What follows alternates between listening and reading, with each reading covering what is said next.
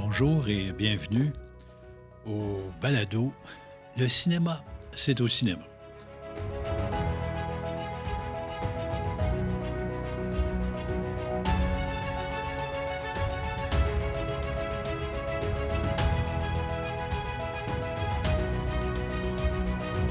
Aujourd'hui, une nouvelle diffusion qui s'attarde à la chronologie des médias.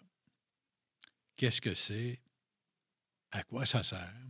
Ça origine d'où? Et quel impact que ça a sur le public en général? Ben, c'est un sujet super intéressant, mais c'est un vaste sujet. Ben, ça touche beaucoup de monde, donc on va en faire un, survol partiel euh, pour essayer de simplifier pour mieux comprendre. Donc, la chronologie des médias, au fond, c'est, on pourrait définir ça comme étant la réglementation des plateformes de diffusion. Pour essayer d'encore plus clair, euh, on, dit souvent c'est des fenêtres. C'est-à-dire, il y a un espace alloué, un espace de temps alloué à chaque diffuseur pour euh, montrer les films. Donc, une fenêtre est, allée est allouée au monde des salles de cinéma, après ça, les TV, etc. Donc, on va regarder ça un petit peu en détail. Et c'est à origine d'où? Bien, ça vient de nos euh, cousins français. Au début des années 60, euh, suite à la diffusion de plus en plus euh, régulière de longs métrages à la télé en France au début des années 60, ils ont senti le besoin de protéger la fréquentation des salles de cinéma. Eh bien, pour faire ça, ils ont donc alloué une fenêtre de cinq ans entre la sortie salle et la sortie télé. Et par la suite, euh, au début des années 80, ben là, ils ont élaboré une loi beaucoup plus structurée euh, suite à la venue de tout ce qui était vidéo à l'époque. Et finalement, tout récemment, à la fin 2018, début 2019, ils ont refait la loi euh, sur la diffusion pour correspondre à tous les nouveaux changements qui sont arrivés avec euh, le, streaming qui n'existait pas auparavant, toutes les plateformes web qui se sont additionnées. Donc, pour faire un petit résumé un peu de, ce que représente la loi française en ce moment, on sort donc en salle, un film en salle de cinéma en premier. Quatre mois plus tard, on peut le vendre ou faire la location des DVD, des VOD, des Blu-ray. Huit mois après la sortie en salle, on a accès à Canal+. 17 mois de la sortie, on a les chaînes de télé payantes. Deux ans après, on a les chaînes conventionnelles euh, qui correspondraient à Radio-Canada TVA ici. Trois ans après la sortie, bien c'est le streaming payant les Netflix de ce monde. Et 48 mois, donc quatre ans après sa sortie, c'est les streamings gratuits, tous les YouTube et euh, les autres qui diffusent gratuitement les films par la suite. Ici, en Amérique, les règles sont non écrites. C'est des pratiques commerciales qui se sont développées au fil des ans, des relations d'affaires, pour que chacun y puisse y trouver son intérêt. Mais on peut tout de suite conclure qu'ici, euh, les normes, euh, comment je dirais, sont beaucoup plus simples et beaucoup plus permissives, donc les fenêtres beaucoup plus courtes. Et ça, c'est dû euh, aux, pratiques commerciales parce qu'on est voisin des États-Unis. On dit toujours qu'on est sur le domestic market, donc on fait partie du marché américain. On est régi par un peu les mêmes règles. Mais en France, le CNC, le, Centre national du cinéma, euh, a toujours été beaucoup plus protectionniste et, interventionniste. Et ils sont présents sur tous les domaines. On ne bâtit pas une salle de cinéma où on veut, quand on veut. C'est très différent d'ici. Et euh, pour comprendre les raisons d'être, pourquoi il y a un tel système comme celui-là, là, des, fenêtres ou des, la chronologie, ben, il faut, comme vous savez comme moi, qu'il y a trois étapes euh, dans l'élaboration d'un film. Hein. Euh, la production, la distribution et sa diffusion. Ben, la chronologie intervient en deuxième étape. Parce qu'il faut que le distributeur, euh, pour maximiser les revenus de son film, et aussi, pas juste des revenus, mais maximiser le fait qu'il puisse rejoindre le plus large public possible, ben, il doit utiliser euh, l'ensemble, sinon toutes les plateformes qui sont mises à sa disposition. On va donc sortir en premier les salles de cinéma. Par la suite, on aura une diffusion en VOD, en DVD, en Blu-ray. Il y aura la diffusion à la carte, les films à la carte. Il y a la télé payante. Et il y a la diffusion par abonnement, le streaming et tout ça. Il y a les télés conventionnelles. Et il y a les diffuseurs web, pour ne nommer que ceux-là. Donc, en perspective, on doit avoir l'approche suivante. On doit tenir évidemment compte de chacun de ces diffuseurs-là, parce qu'ils ont une interaction les uns avec les autres. Et on ne peut pas le sortir dans n'importe quel ordre pour des, raisons bien logiques, euh, à savoir qu'ils n'ont pas tous la même structure de prix. Ils n'ont pas tous la même façon de diffuser les films. Ils n'ont pas besoin du même temps non plus. Euh, et souvent, ils ont d'autres approvisionnements. Il n'y a pas juste des films, il y a différentes choses, des séries télé, etc. les salles de cinéma, ben, il y a euh, les opéras, euh, il y a un tas de produits différents, les aventuriers voyageurs, des films de voyage, ces choses-là. Et aussi, ils n'ont pas toutes les mêmes formes de technologie. Donc, on doit tenir compte de toutes ces données-là. Et le distributeur aussi va devoir, dans sa mise à marché, élaborer une stratégie publicitaire pour pouvoir faire connaître son film, pour que l'ensemble des euh, amateurs de cinéma puissent en avoir accès. Donc, les salles de cinéma contribuent à accroître la notoriété des films et euh, en est une vitrine finalement, et, ça sert à toutes les autres plateformes par la suite.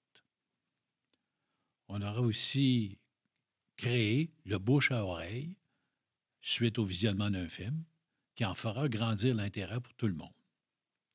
Et on s'appuie en salle de cinéma sur euh, deux points importants qui ont toujours été les moteurs euh, de cette industrie-là, la primeur et l'exclusivité. Bien que Netflix a essayé hein, de changer le modèle d'affaires hollywoodien, leur plus grand rêve, c'était inévitablement de sortir les films sur Netflix en même temps que les salles de cinéma. Et ça fait dix ans qu'ils essaient et c'est pas encore arrivé. Euh, c'est difficile de, renier les, façons de faire qui existent depuis tant d'années. Mais ce qui est le moins compréhensible, ce qui est, difficile, c'est que ces gens-là, euh, chez Netflix, euh, plus particulièrement parce que c'était eux les premiers, euh, se sont butés à refuser des centaines de millions de revenus par année pour en réalité 60 jours de délai. C'est quand même, c'est particulier. Je, je la misère à imaginer ça, mais vous savez, dans le monde du cinéma, la logique n'a pas souvent sa place. Pourquoi 60 jours? Parce que prenons même eux-mêmes, qui diffusent certains films, dont The Irishman, ils allouaient trois, salles, euh, trois semaines aux salles de cinéma, donc 21 jours. Et les, les grands circuits, eux, demandaient plutôt 90 jours de délai. Donc, entre le 90 et le 21, il reste évidemment 59 jours. Euh, et, c'est ça qui est phénoménal, parce qu'en fait, euh, si on prend Regal Cinéma, AMC Cinéplex sont les grands circuits en Amérique du Nord. Et ces gens-là étaient d'accord à faire une entente pour les 90 jours qui a été encore une fois refusée. On verra ce que l'avenir va réserver parce que maintenant, je pense que l'appui et le beau temps de Netflix est terminé avec tous les nouveaux joueurs qui vont faire eux aussi du streaming. Ils vont diffuser leurs propres films on, a juste à regarder ce qui s'est passé avec Disney +. Euh, donc, les films Disney ne seront plus présentés sur Netflix, ils vont être présentés sur leur propre plateforme. Et ça va être ainsi, là, il y en sort encore deux, trois autres euh, en 2020. Donc, il y en a beaucoup, là. Il y en a vraiment beaucoup. Euh, comment la, carte va se redistribuer, j'ai hâte de voir, mais euh, les enjeux sont importants. Il faut dire aussi que même si Netflix n'a pas réussi à changer le modèle hollywoodien, ils ont réussi une chose, par exemple. Ils ont complètement modifié euh, la façon télévisuelle, comment écouter un film, euh, de, quelle façon. C'était vraiment vrai, un point majeur depuis les dernières années. On a juste à penser qu'ils ont fait finalement disparaître les gens qu'ils ont mis au monde. Ils ont fait disparaître les clubs vidéo.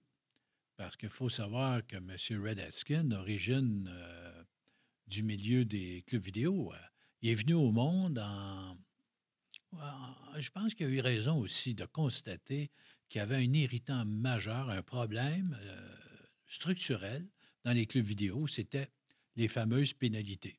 Donc, euh, comment se tirer dans le pied, euh, c'est à peu près ça. Et lui, quand il s'est rendu compte de ça, il a dit OK, je vais donc contourner ça et je vais envoyer les, dans le temps les DVD par la poste et les clients me les retourneront. il y a eu une certaine popularité ça fonctionnait. Et après ça, il s'est modifié avec, quand la technologie est arrivée pour faire euh, la diffusion en flux continu du streaming. Et euh, ça, ça change beaucoup la, la, façon d'écouter la télévision aussi. et c'est quand même phénoménal l'impact qu'il a eu, parce que quand on pense qu'aujourd'hui, il y a au moins 50% des gens qui n'écoutent plus la télé en direct. Bien, pour la simple et bonne raison que je pense que la majorité veulent créer le délai nécessaire en enregistrant sous quelque forme que ce soit ou en écoutant sur des autres plateformes pour éviter la fameuse publicité. La publicité qui, malheureusement, euh, là, je pense qu'on ne comprend pas, les postes de télé ne suivent pas. Euh, ils vont devoir réévaluer sérieusement la façon de présenter leur pub. Ça n'en prend, il en faut, mais je pense qu'ils sont à la croisée des chemins. Ils vont devoir innover et euh, apporter la publicité sous un nouveau jour. Sans ça, je pense qu'il va y avoir une désaffectation de plus en plus importante. Et parlant de désaffectation, euh, le fameux streaming a aussi amené ce qu'on appelle le cord cutting, c'est-à-dire couper le câble, se désabonner euh, des réseaux de câbles.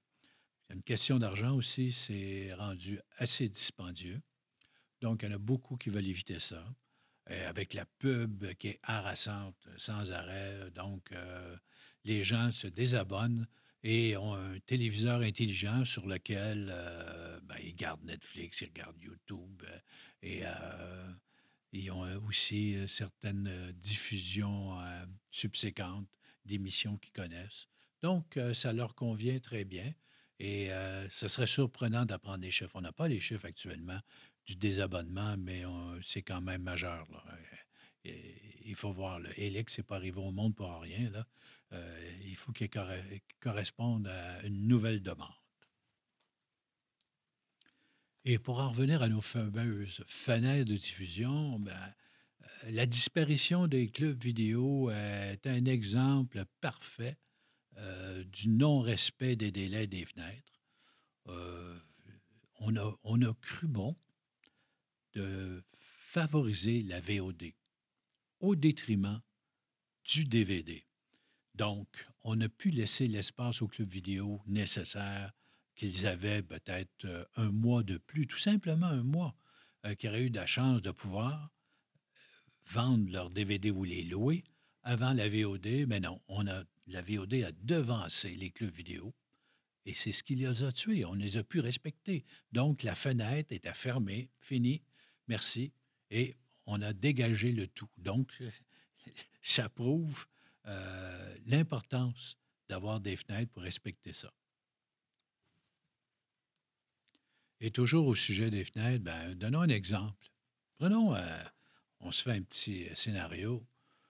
On sort un film sur toutes les plateformes simultanément. Il va se passer quoi? il va y avoir un petit problème parce que le jour où vous sortez une primeur et elle, est à la télé le même jour, là, je pense que les, y a beaucoup, euh, même euh, les, gens qui vendent des VOD par, sur des canaux payants vont dire, mais écoutez, il est, gratuit à la télé, je ne peux pas le vendre. Les salles de cinéma vont avoir exactement la même réponse. Comment voulez-vous que je vende des billets quand le soir même, il est gratuit? Euh, donc, euh, on voit bien qu'il faut qu'il y ait un délai, que chacun soit respecté. Donc, si on sort aussi directement, comme voulait le faire Netflix, on sort des films en même temps sur la plateforme Netflix et les autres maintenant, là, que les salles de cinéma, il va se passer quoi là aussi? Bon, là, on a un abonnement pour 10 par mois, euh, puis on a accès aux films. Puis là, vous dites, oui, mais la salle de cinéma est une expérience différente tout à fait vrai, mais je pense qu'il y aurait un impact. Ça ne fera pas disparaître les salles de cinéma, je ne crois pas. Je crois que ça peut les affecter un peu, mais aussi que le distributeur va être face à des gens qui vont dire, ben, écoutez, votre produit n'a plus la même valeur, on n'a plus notre exclusivité. Et c'est ça qui est de la guerre, c'est ça qu'on a vendu longtemps. Donc, les prix vont tomber, euh, ça va être une remise en question totale, et c'est pour ça que le modèle hollywoodien demeure là, parce qu'on parle quand même de milliards de revenus en salle de cinéma. Et euh, vous savez, ça se maintient actuellement, la fréquentation en salle se maintient très bien aux États-Unis, est même un peu en augmentation. La même chose en Europe et en nette augmentation en Asie. Il y a ici au Québec où on a une lente, euh, un lent ralentissement depuis quelques années. Et ça, c'est dû à l'acceptation des cinéphiles québécois face à leur cinématographie.